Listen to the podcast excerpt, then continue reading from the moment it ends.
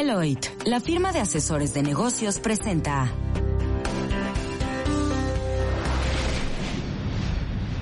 Imagen Radio presenta Imagen Empresarial con Rodrigo Pacheco.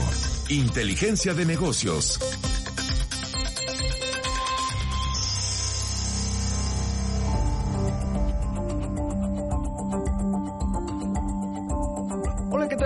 Mucho gusto darle la bienvenida a Imagen Empresarial en este lunes 7 de febrero. Decía yo en un tuit invitándolo a que nos escuche o nos vea a través eh, de Imagen Radio, por supuesto, a través eh, del canal Imagen Radio eh, en YouTube o en Imagen Multicast, en fin. Bueno, decía que el único puente que conoce el equipo de Imagen Empresarial es para venir a trabajar, así que aquí estamos y con mucho gusto para llevarle a usted la información de economía, negocios y finanzas, además muy buenas entrevistas. Como siempre, invitarle a que me escriba en Twitter, me encuentra en arroba Rodpack, también en facebook.com diagonal Rodpack 905, también en Instagram como soy Rodpack y quiero enviar un saludo esta mañana a Querétaro, Querétaro. Allá nos escuchan en el 94.7 del FM. Un abrazo a Alberto Sarabia y a todo el equipo que le encabeza. Este fin de semana estuve en Hermosillo. Qué bonito es Hermosillo. Y además se come espectacular. La verdad es que es un gran lugar para comer. Así que bueno, también a todos allá en Hermosillo les mandamos un abrazo desde la Ciudad de México y comenzamos con el resumen del programa. Ahora, resumen empresarial.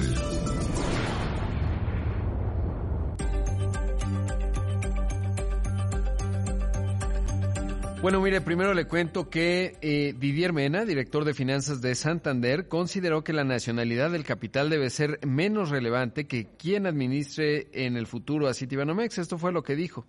You know, I, I have read, you know, that the government prefers um, a Mexican bank or Mexican shareholders to to buy Banamex.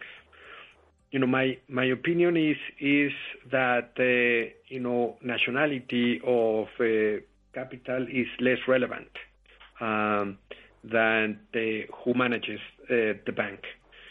You know, I think that we have uh, we can point out to different uh, cases in the Mexican banking uh, history where not necessarily the best management teams or the management teams we experience Uh, were actually given the opportunity to acquire uh, banks. I think that uh, uh in in the Banamex case, that's even more important than than just uh, looking at whether it's Mexican or is the you know foreign origin capital, no. Bueno, pues ahí escuchamos a Didier que dice que obviamente ha leído que el gobierno prefiere un banco mexicano o accionistas mexicanos para comprar a Banamex. Mi opinión es que la nacionalidad del capital es menos relevante que quien administra el banco. Dice, creo que tenemos, podemos señalar diferentes casos en la historia de la banca mexicana. No somos necesariamente los mejores equipos de, cuestión, de gestión o los equipos de gestión experimentado. Realmente tuvieron una uh, oportunidad de adquirir bancos. Creo que en el caso de Banamex eso es incluso más importante que solo mirar si es capital mexicano o de origen extranjero. La presidenta de Santander, Ana Botín, aseguró la semana pasada, que se lo conté, que si bien no necesitan comprar un banco para seguir creciendo, esperan participar en el proceso de venta. Esto dijo en una entrevista con Bloomberg, aquí le puse el audio. Durante la inauguración de una sucursal de Banco del Bienestar, el presidente de México dijo que le gustaría que se mexicanizara, volvió a insistir en este asunto en cuanto al proceso de venta de Citibanamex, que de acuerdo a lo que dijo su presidenta, comenzará eh, en la primavera, es decir, en marzo, pero esto fue lo que dijo el presidente. Bueno, ¿qué condiciones? O mejor dicho, ¿qué recomendación? Primero, que los que compren sean mexicanos. Ya no queremos, con todo respeto también lo digo, que los bancos estén en manos de extranjeros. No soy chauvinista y tenemos que abrirnos al mundo pero es ya tiempo de que sean los empresarios, los inversionistas mexicanos, los que manejen estos bancos, los bancos particulares. Entonces, eso lo queremos. No eh, estaríamos muy de acuerdo en que de nuevo extranjeros se apoderen de Banamex. Bueno, pues ahí lo que dijo el presidente al respecto. Por otro lado, y en otros temas, a escala internacional, eh, pues sí, sigue centrándose mucha de la atención en el tema Rusia-Ucrania. En una entrevista para el programa This Week de la cadena ABC, el asesor de seguridad nacional de Estados Unidos, Jake Sullivan, dijo que existen amplias posibilidades de que el presidente ruso Vladimir Putin declare un ataque contra Ucrania. Dicen los estadounidenses que es inminente. Esto fue lo que dijo. We believe that there is a very distinct possibility that Vladimir Putin will order an attack on Ukraine. Uh, it could take a number of different forms. It could happen as soon as tomorrow, or it could take some weeks yet. Uh, he has put himself in a position with military deployments uh, to be able to act aggressively against Ukraine at any time now, and we are working hard to rally our allies, to provide material support to the Ukrainians. Así que bueno, dice que existe una posibilidad muy clara de que Vladimir Putin ordene un ataque contra Ucrania. Dice podría tomar varias semanas y formas diferentes. Podría ser tan pronto como mañana o podría tomar algunas semanas todavía. Se ha colocado en una posición con despliegues militares para poder actuar agresivamente contra Ucrania en cualquier momento y estamos trabajando arduamente para reunir a nuestros aliados y brindar apoyo material a los ucranianos.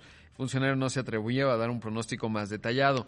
El presidente de los Estados Unidos, Joe Biden, dijo que eh, pues Putin está buscando eh, cosas que no puede lograr eh, con respecto a esta invasión. Y es que desde aquí le conté el viernes, hubo una reunión entre Xi Jinping, el presidente chino, y Vladimir Putin, hicieron un frente común. Por un lado, China respaldó la postura de Rusia con respecto a la OTAN en términos de que no se amplíe a costa de Rusia, de acuerdo a esa visión, y Vladimir Putin respaldó la visión de China con respecto a Taiwán, porque China piensa que Taiwán pertenece a ese país y pues eh, nada, ese es uno de sus puntos más importantes. Además, también, por cierto, se reunió Xi Jinping con varios líderes, por ejemplo, se reunió con el presidente de la Argentina, eh, ambos mandatarios, por separado, obvio, y bueno, interesante cómo se va eh, configurando el mundo, porque ya se habla de un frente común, Estados China-Rusia, para contrarrestar a Estados Unidos. Y esto fue lo que dijo el presidente Biden.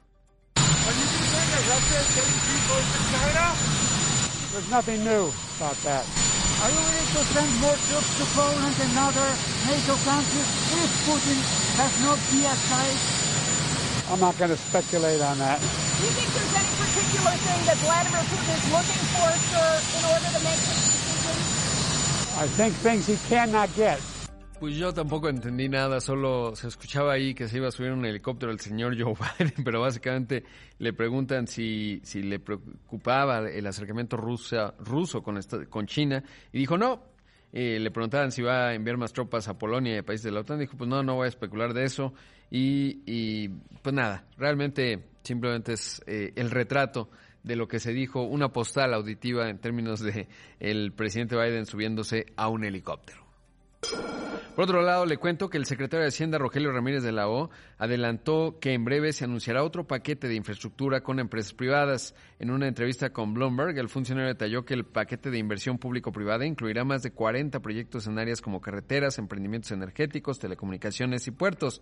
Además, Ramírez de la O dijo que han, se han dado acercamientos con más inversionistas en Estados Unidos a quienes se les presentarán las ventajas de poner recursos en México en lugar de en China, pues en tiempos de escasez de suministros y aumento de los costos eh, logísticos y mano de obra es más reditable tener las operaciones más cerca de casa en lo, en lo que se conoce como el famoso near shoring.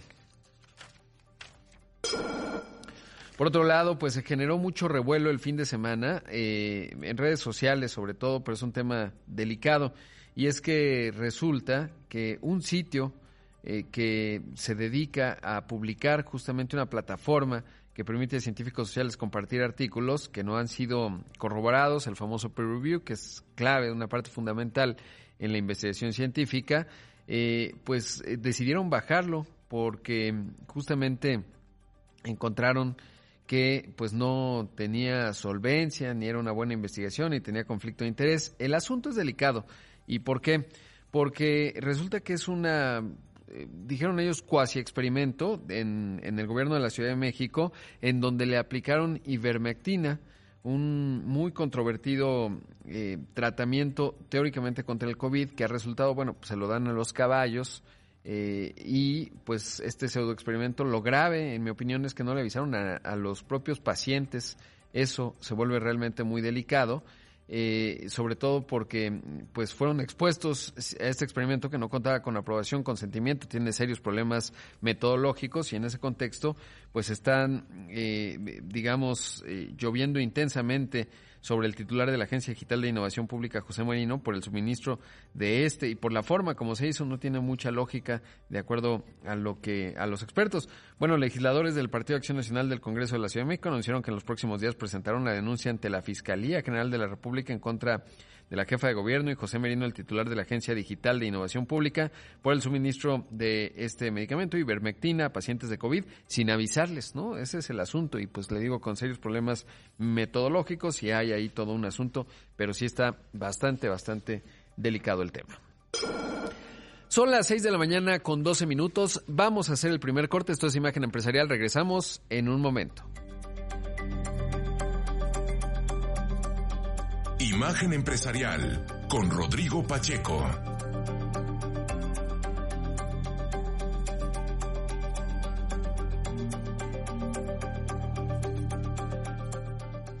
En un momento continuamos en Imagen Empresarial con Rodrigo Pacheco. Inteligencia de negocios.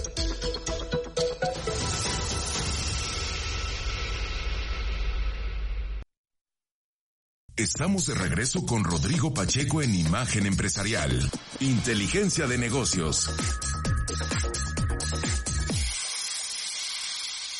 Viernes el tipo de cambio cerró la semana perdiendo terreno frente al dólar por segunda jornada consecutiva. En las ventanillas de los bancos, el dólar se vendió en 20.96 pesos, 9 centavos más que el jueves. Por su parte, el dólar interbancario cotizó en 20.66 pesos, un retroceso de 0.43% para la moneda nacional. El balance semanal fue positivo para el peso, recuperó 0.91% de su valor.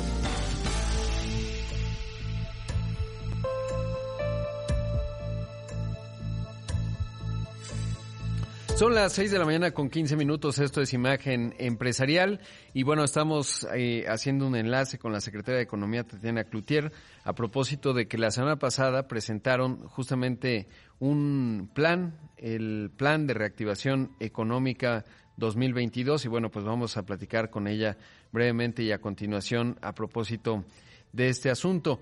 Mientras eh, tanto, le cuento rápidamente que eh, pues eh, uno de los temas eh, clave que hoy consigna la nota principal de la sección de dinero del periódico Excelsior es en una cuesta de todo un año anticipan que la inflación cerrará en 2022 por encima del 4% por los problemas en las cadenas de suministro y la presión en el tipo de cambio y además por causa de la Fed. Recordar que el Banco Central de los Estados Unidos ha dicho que aumentará las tasas de manera consecutiva desde mediados eh, de marzo y a partir de ahí pues esperan cinco incrementos de tasa.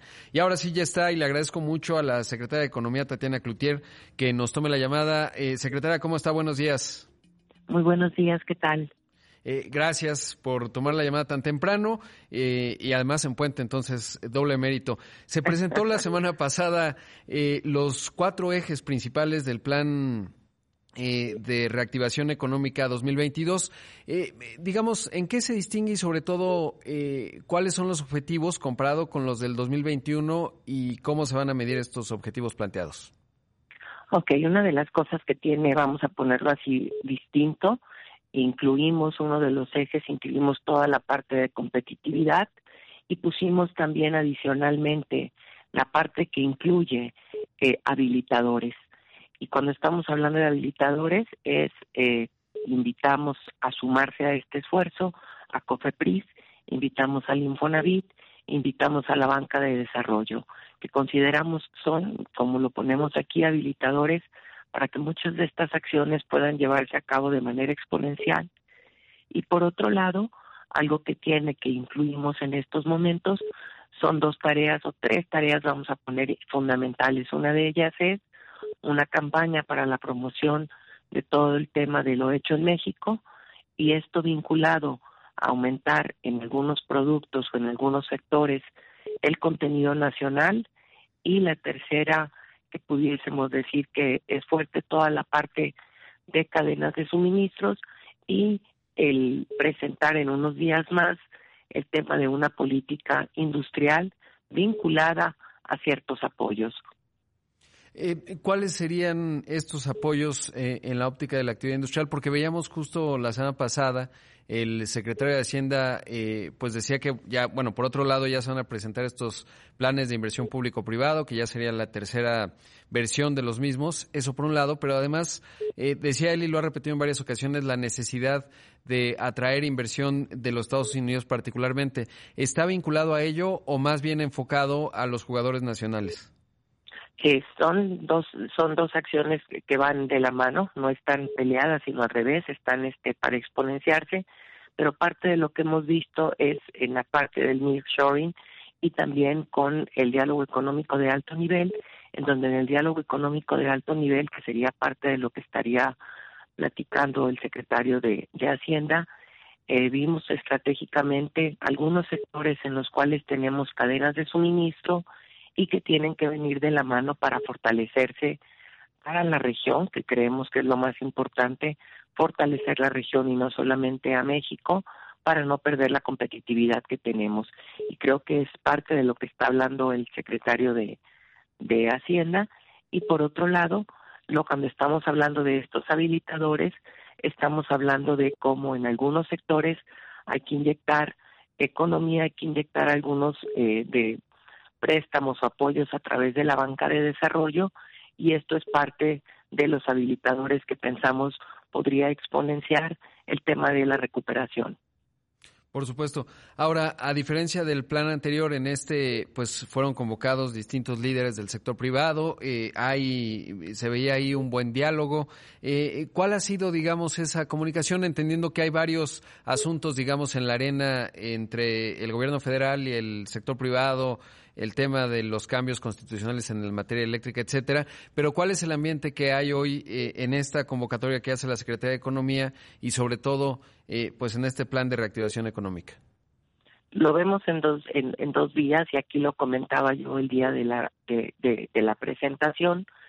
Eh, parte de las libertades que tenemos en el país da para que efectivamente no tenemos que coincidir en todo eh, hay puntos de vista distintos, ellos los expresan, hay cosas que les gustan, hay cosas que no, hay cosas que prefieren de cierta manera. Y por otro lado, que sí tenemos clarísimo que tenemos que trabajar de la mano en lo que estamos de acuerdo para poder tener una recuperación económica en favor no solamente de este el empleo, sino ellos pues lo buscan desde la parte de la tarea que hacen y de forma conjunta nos da el exponenciar a México y en eso tenemos objetivos comunes. Claro. Ahora, eh, ¿cuál será o cómo se irá midiendo el éxito del plan de reactivación económica? Porque al final, pues eso es la parte fundamental, ¿no? Es decir, que no sé si cada trimestre habrá reuniones o, van a ir dando a conocer los resultados de cómo va avanzando o cómo va a ser esa parte de medir para llegar a objetivos. Tenemos eh, mediciones muy puntuales, nomás obviamente el haberlo presentado con mediciones se torna eh, de otra manera, vamos a ponerse torna más este complicado el haberlo presentado así. Sin embargo, efectivamente nosotros estaremos midiendo porque tenemos, por ejemplo, en el subir el contenido nacional, tenemos muy claro en cuáles sectores y cuánto y eso se irá midiendo, porque si no, pues si no lo medimos, difícilmente podemos ver si avanzamos a lograr lo que lo que buscamos o no. Ahora, la semana pasada eh, se dio a conocer de parte del INEGI la inversión fija bruta y claramente pues no, no remontó en noviembre, vamos a ver qué ocurre en diciembre. Eh, ¿Qué se requiere para, para reactivar la inversión privada, sobre todo pues porque ese es, y, lo decía usted en la, en la conferencia, pues realmente quien genera el crecimiento son los empresarios, ¿no? La actividad económica, obviamente los trabajadores en las empresas, etcétera. Eh, ¿Cómo lograr generar la confianza, pero sobre todo reactivar la inversión que pues es el motor de mediano plazo para lograr un mayor dinamismo de la economía? Una de las cosas que tenemos y creo que, que vale la pena mencionar, normalmente a los cierres de los años o en el cierre del año no se da un factor de inversión, normalmente las planeaciones se hacen hacia los inicios, esto es una cosa importante. Por otro lado, no nos queda la menor duda que hay algunos factores que se están dando ahorita en el Congreso que están como esperando los inversionistas decir, bueno, ¿qué va a pasar para ver qué, qué, paso tomo? Y creemos que eso ha sido parte de este lo que ha, vamos a ponerlo así, hecho esperar parte de las inversiones. el hecho de que ahorita se vaya a anunciar el tercer paquete de infraestructura, consideramos que es algo alentador porque esto permite que el dinero se vuelva a mover y permite que siga creciendo parte de la inversión en este sentido. Y por otro lado, dentro de este mismo paquete tenemos también inversiones en el sur sureste, nueve estados de la República con proyectos muy concretos que habrán de estarse llevando a principios de este año y es parte de lo que nosotros consideramos que podría apoyar y efectivamente parte de lo que se requiere es tener un escenario claro y eso yo creo que es parte de lo que se evalúa a la hora de tomar las decisiones. Ahora, uno de los cuatro pilares tiene que ver con el comercio internacional y ahí vemos pues distintas señales de Estados Unidos, cosas que le preocupan a México, el Build Back Better, que era uno de los temas que le preocupan al mundo, pero a México en particular como socio en el TEMEC. Otro, muchas cartas que han enviado legisladores de Estados Unidos a propósito de los cambios que se pretenden en materia eléctrica desde el punto de vista constitucional. Eh, ¿Cómo está hoy eh, la parte del comercio internacional con Estados Unidos? Porque parecería que hay varios puntos, un embajador que da unas señales, pero legisladores otras. Ahí, ¿cuál sería el comentario en, en esto que es tan importante para México, que es la relación económica con Estados Unidos? Tenemos una relación, y lo vuelvo a decir, el hecho de que tengamos una frontera tan amplia y que seamos socios, vecinos, amigos, este, de forma prolongada y por toda la vida así será, pues hace que tengas este momentos a veces más difíciles que otros, sin embargo los números son fríos y en los números somos el socio comercial número uno de Estados Unidos. El comercio internacional es uno de los pilares fundamentales o ha sido uno de los pilares fundamentales para que México tenga un crecimiento del PIB importante. Seguimos exportando en el tema agrícola de manera muy, muy, muy este, buena. Los números del 2021 fueron extraordinarios, crecieron cerca de 4.5. Tenemos por otro lado, repito, Estados Unidos, eh, nosotros seguimos siendo los socios comerciales número uno de Estados Unidos y sí, hay temas que nos preocupan y nos ocupan, como el Bill Back en el tema del incentivo del apoyo directo a las empresas en la parte de carros eléctricos, en donde hemos señalado una y otra vez que qué padre que se esté dando e incentivando el uso de los carros eléctricos, sin embargo que ese apoyo debiese ser al usuario y no a la empresa para no eh, manipular al mercado, así lo ha hecho saber este, la Unión Europea, así lo ha hecho saber la OMS, eh, la Organización Mundial de Comercio, así lo estamos haciendo saber nosotros. Y cuando hablamos de congresistas, valdría la pena decir, y no solamente ver lo que viene de allá para acá, los congresistas mexicanos, los senadores, este, han mandado cartas de forma constante en el Bill Back Better en temas de estacionalidad y son cosas que suceden todos los días en donde estás atento a cómo se da esta relación y señalas cosas en las cuales estás preocupados momentáneamente. Secretaria, le agradezco mucho la entrevista, espero que sea la primera de muchas. Muchas gracias. Al contrario, a la orden. Vamos a un corte, regresamos con más. Escuchamos a la Secretaria de Economía, Tatiana Cloutier. Imagen Radio. Estamos de regreso con Rodrigo Pacheco en Imagen Empresarial. Inteligencia de negocios.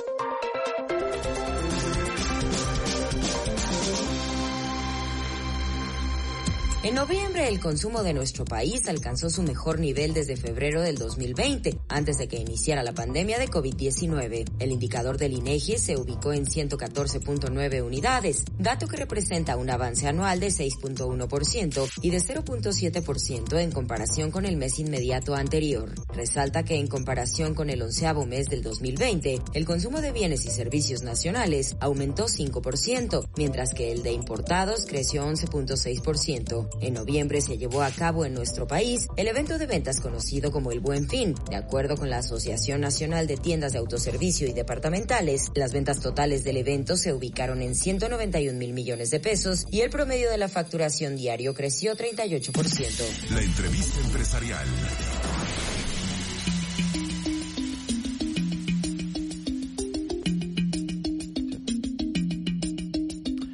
Ya regresamos con más aquí en Imagen Empresarial cuando son las 6 de la mañana con 30 minutos y estamos por enlazar a Bosco de la Vega, candidato a la presidencia del Consejo Coordinador Empresarial, así que en un momento esperamos eh, platicar eh, con él.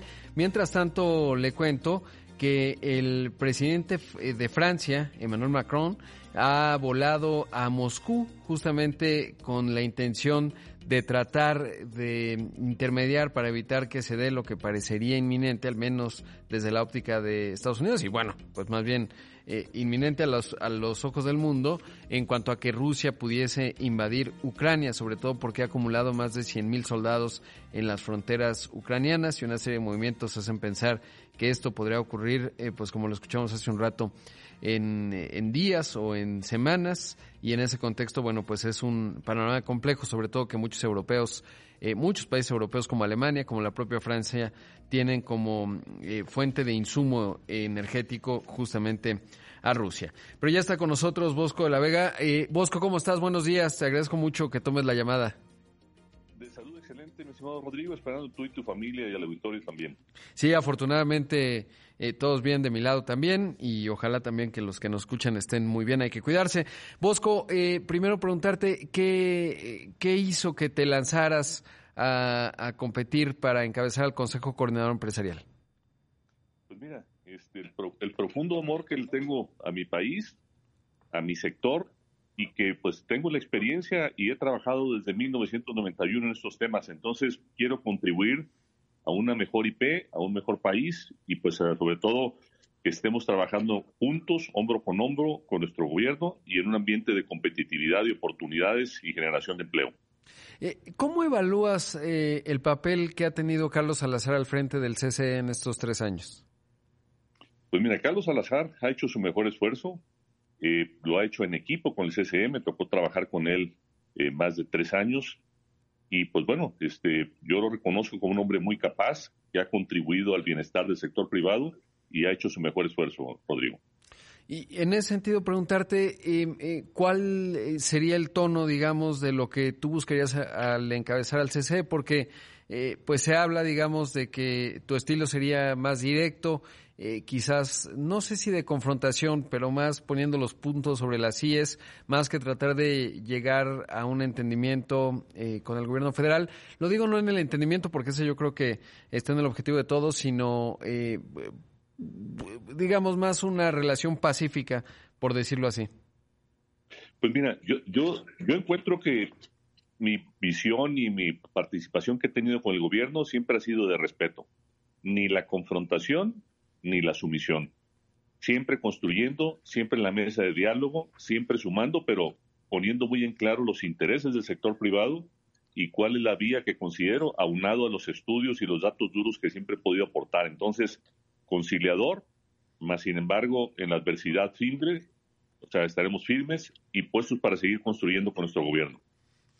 Claro. ¿Cuál sería, eh, digamos, la principal característica eh, en, en, caso de que tú encabeces al CCE? Pues mira, transparencia, unidad del sector.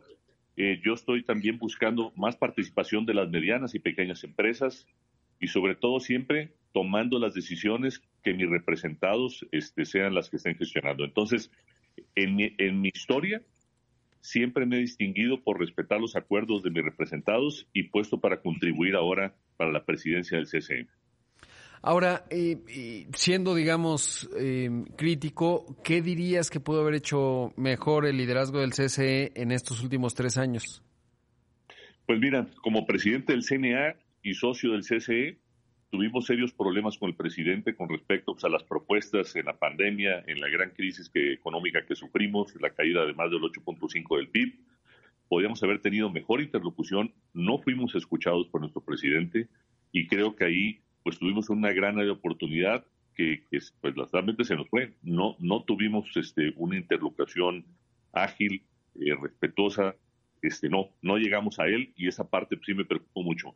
Y yo creo que la importancia del sector privado en el empleo, en la participación del PIB, en el pago de impuestos, es vital para que nuestro gobierno pues tenga un muy buen, un muy buen fin de sexenio y que nuestro presidente, cuando ganó, habló de que quería pasar a la historia como presidente. Y el CCE en esta segunda etapa de gobierno puede ser clave también para aumentar de inversión, oportunidades, empleo y que, bueno, nos vaya bien a todos. Ahora, eh, a veces desde la tribuna, desde en la mañana, por un lado, hace un momento platicaba con la Secretaria de Economía, claramente hay esta visión en términos de eh, caminar en conjunto con el sector privado para lograr objetivos, para lograr crecimiento, en este caso el plan de reactivación a través de cuatro pilares. Eh, pero por otro lado, eh, vamos a ver cómo se desarrollan las cosas al rato en la conferencia en la mañana, pero vemos constantemente que hay señalamientos contra los, contra algunos empresarios, algunos planteamientos del presidente. Ahí, ¿cuál tendría que ser la postura del, del CCE cuando se señala y se ataca a ciertos sectores, a ciertos empresarios, se les acusa de eh, pues de no directamente corrupción, pero sí de eh, pues tener intereses en contra del país, en el área energética, etcétera.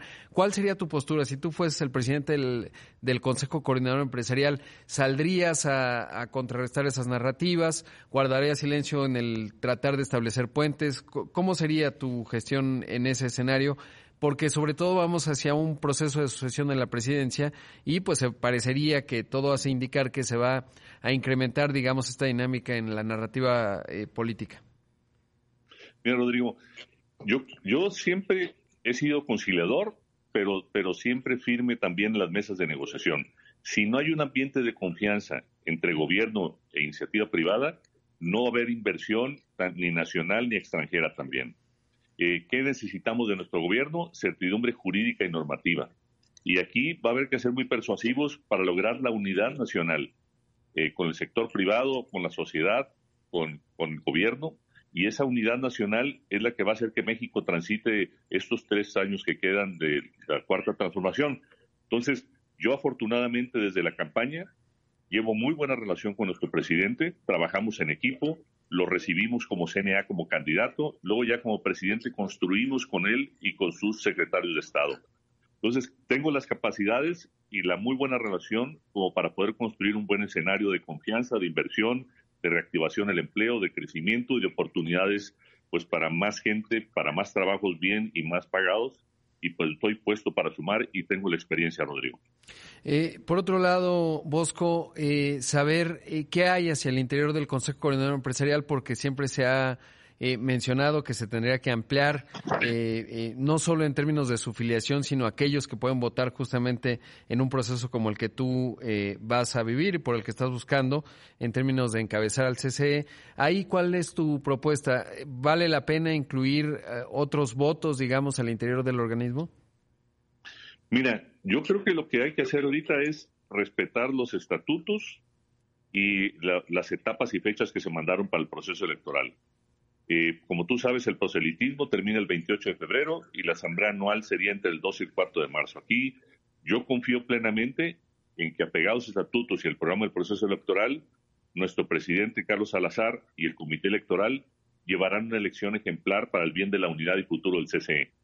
Posteriormente, ya en la presidencia del CCE, pues con el equipo pues de socios asociados, este, buscaremos pues un proceso más democrático y más inclusivo. Claro, sí, por ejemplo, los empresarios de, de, Monterrey no necesariamente están representados per se, ¿no? Digo, claramente están, participan en, en los otros organismos, pero eso es eh, un aspecto realmente importante. Eh, Bosco, por otro lado, saber eh, cómo es tu relación con las, eh, las demás voces, digamos, al interior del CCE, en función, eh, obviamente, del CNA te apoya, pero con Camín, Coparmex, etcétera. ¿Cómo ha sido esa parte? Pues mira, estamos, estamos en campaña.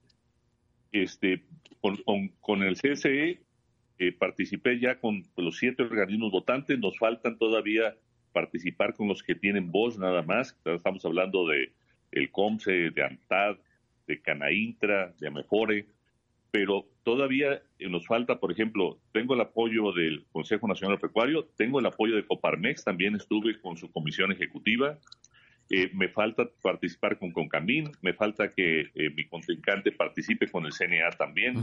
Entonces, estamos puestos y en un proceso de campaña que termina el 28 de febrero, pero haciendo el mejor de los trabajos, exponiendo ideas, exponiendo soluciones para el sector, y pues bueno, estoy muy contento de la oportunidad que me han dado y poder estar participando activamente con ellos. Qué bueno. Bosco, debo hacer un corte, pero te pido si te mantienes en, en la llamada para conversar un poco más, preguntarte cuando regresemos del corte eh, cómo está la Asociación de Bancos de México, que también es un factor clave, eh, porque pues ahí como que se ha hablado poco, ¿no? Y no tengo tan claro en dónde están posicionados ellos eh, y cuál ha sido tu diálogo, pero debo hacer el corte y regresando, si quieres, y, te pido la bondad de tu tiempo, contestas esa pregunta. Sí, cómo Vamos a un corte y regresamos con más.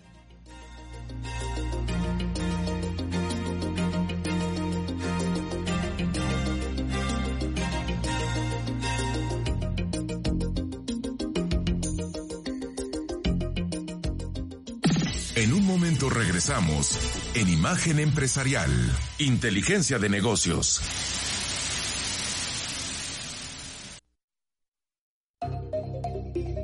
Estamos de regreso con Rodrigo Pacheco en Imagen Empresarial, Inteligencia de Negocios. Toshiba invertirá alrededor de 1.100 millones de dólares en la fabricación de una nueva planta de microprocesadores que ayudaría a duplicar su capacidad de producción. El tipo de chips que la empresa va a manufacturar en estas nuevas instalaciones son conocidos como circuitos integrados de gestión de potencia y sirven para regular la energía de un dispositivo. El conglomerado japonés busca fabricar estos productos para suplir la demanda en aparatos electrónicos, automóviles y maquinaria industrial para competir con los grandes jugadores del sector como Intel, Marvel e Infineon. Actualmente Toshiba espera que la nueva planta entre en funcionamiento en el primer trimestre del año 2025. Esta no es la única inversión anunciada de manera reciente por la empresa, ya que se encuentra construyendo una nueva línea de producción en otra planta ubicada en Japón, en la que destinó aproximadamente 300 millones de dólares.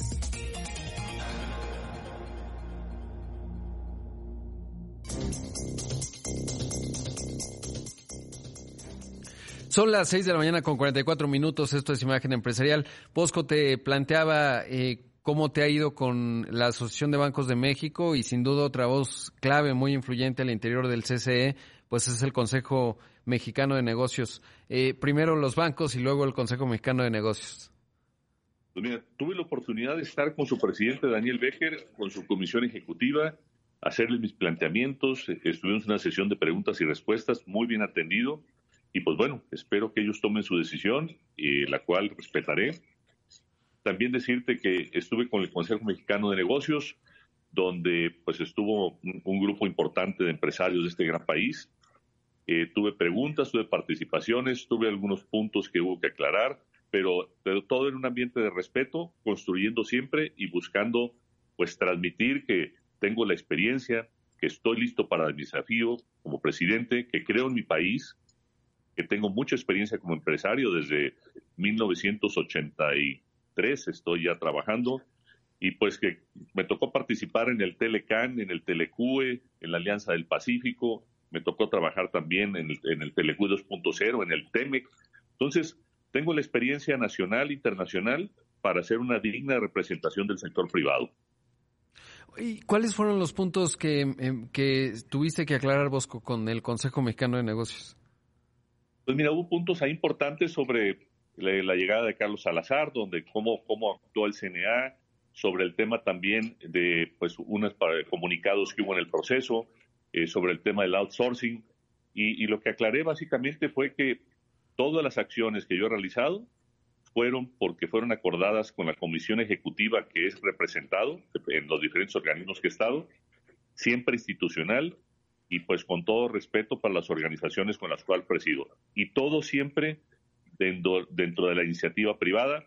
No participo con el gobierno, no tengo relaciones comerciales con los tres niveles de gobierno y sí. Uy.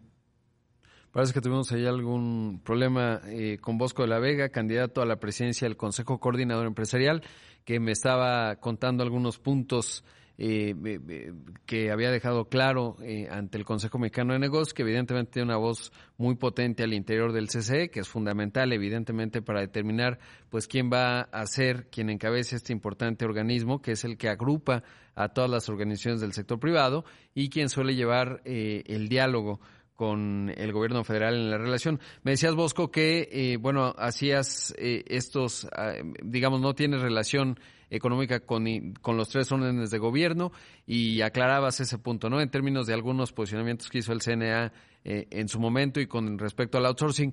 Eh, y te pregunto, aprovecho eh, para preguntarte, ¿había molestia con respecto a ello, inquietud en términos de algunas posturas que habían planteado ustedes? Muy bien, pero entiendo de las posturas con el Consejo Mexicano de Negocio fueron en un ambiente de respeto, aclarando que eran decisiones de la Comisión Ejecutiva del Consejo Nacional Agropecuario. Fue una muy buena reunión y pues bueno, puesto para construir con todas las organizaciones. Eh, ¿Cuál va a ser tu agenda en, la, en las siguientes semanas, en lo que resta de eh, este pues febrero? Este, me están faltando algunos organismos todavía por ver. Eh, estuve con Francisco Cervantes platicando y llegamos a un acuerdo que, pues, por ejemplo, eh, me falta de los organismos que tienen voz nada más, como con Canaco Ciudad de México, Canacintra, está eh, eh, también está la Asociación de Intermediarios Bursátiles, la Amenfore, Canaintra, el COMSE, ANTAD. invité a Francisco Cervantes también a participar en el CNA. me falta con Canaco, con su comisión ejecutiva, y con Camín también con su comisión ejecutiva. Entonces, de aquí al 28 de febrero, eh, pues estoy haciendo las solicitudes para poder ser atendido por ellos. Eh, ¿Cuál dirías tú? Te lo pregunto como se lo pregunto a muchos empresarios cuando les digo, oiga, eh, tu propuesta de negocios, tu producto, ¿cuál es tu ventaja comparativa con respecto a Francisco Cervantes a la competencia? Pues mira, Francisco lo conozco de hace tiempo y es un muy buen amigo y hemos trabajado en equipo. Yo puedo hablar de mí.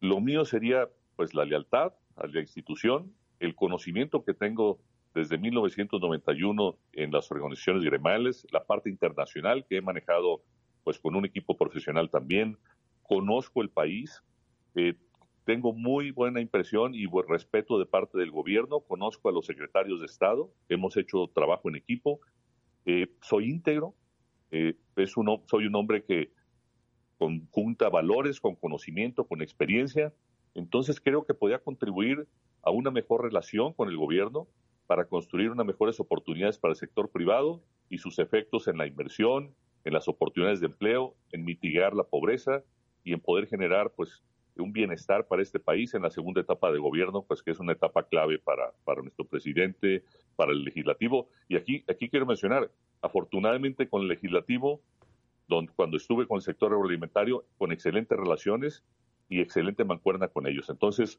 buscando una muy buena interacción con todos los actores para construir un mejor México con mejores oportunidades para todos. Ahora, un esfuerzo que ha intentado el CCE y que creo que también es fundamental es eh, la comunicación con la sociedad, es decir, eh, transmitir al país en general la importancia y sobre todo el mérito que hay en la actividad económica de los empresarios y ahí, ¿cuál sería el punto? Porque justamente cuando hay que apalancar mensajes, cuando hay narrativas que a veces señalan y denostan a, los empresarios en México, eh, pues eh, yo creo que está diagnosticado que hace falta comunicar eh, pues esa otra parte con la sociedad para mejorar, digamos, la óptica que hay. ahí, ¿qué, ¿cuál sería o cuál es tu visión con respecto a mejorar esa parte?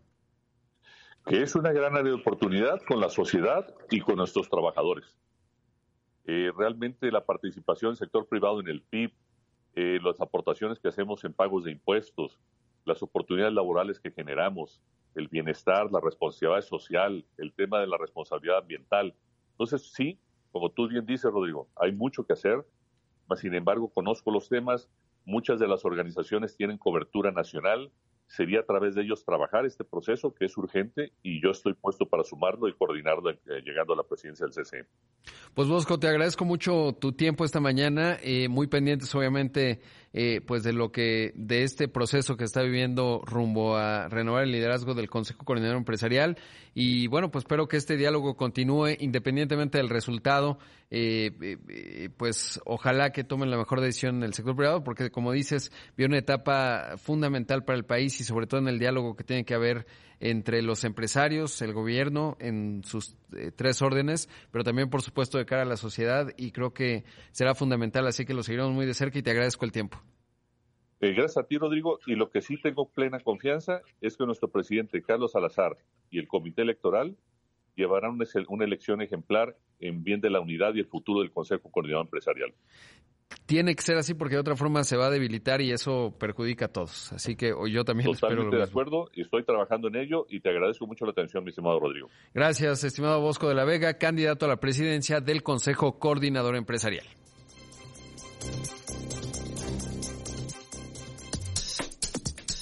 Imagen empresarial con Rodrigo Pacheco.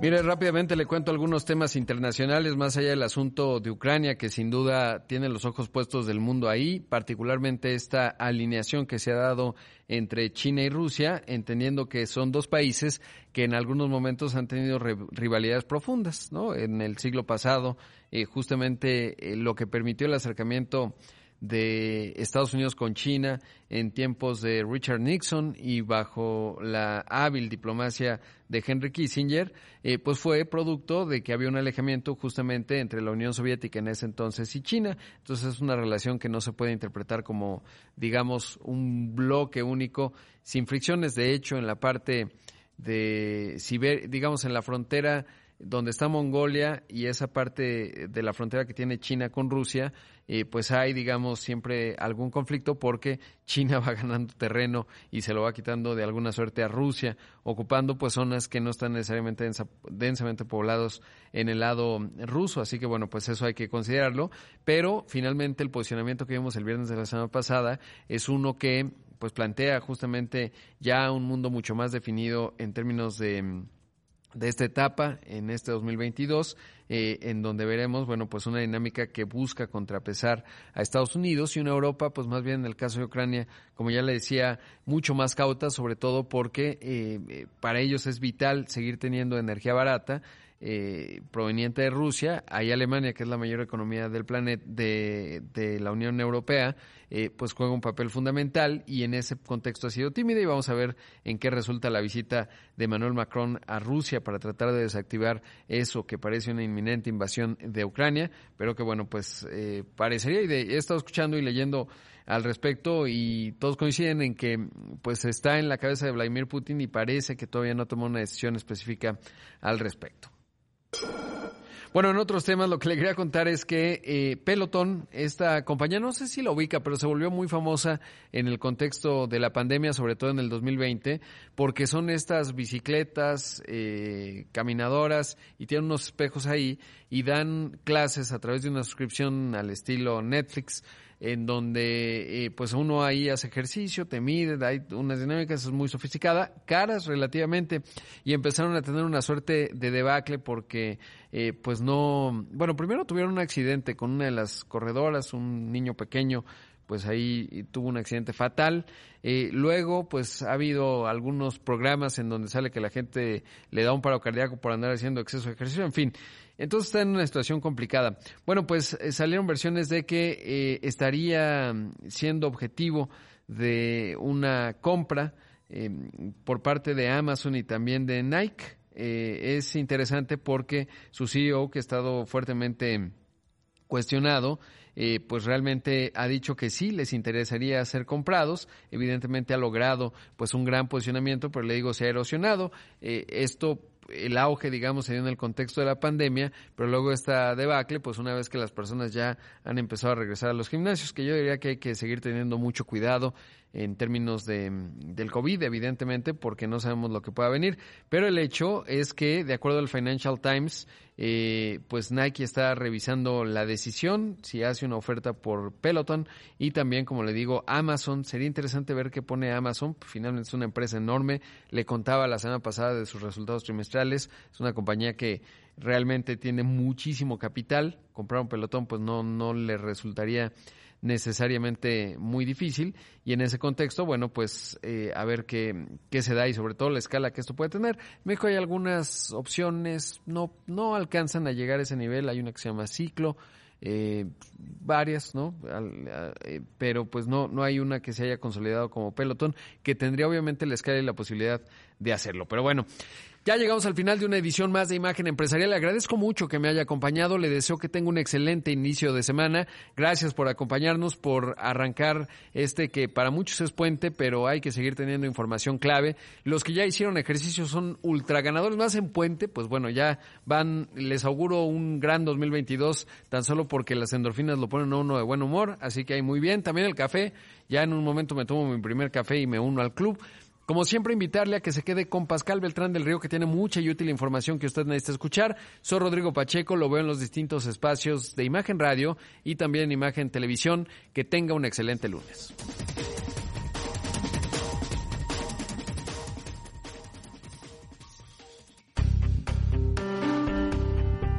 Deloitte, la firma de asesores de negocios, presentó.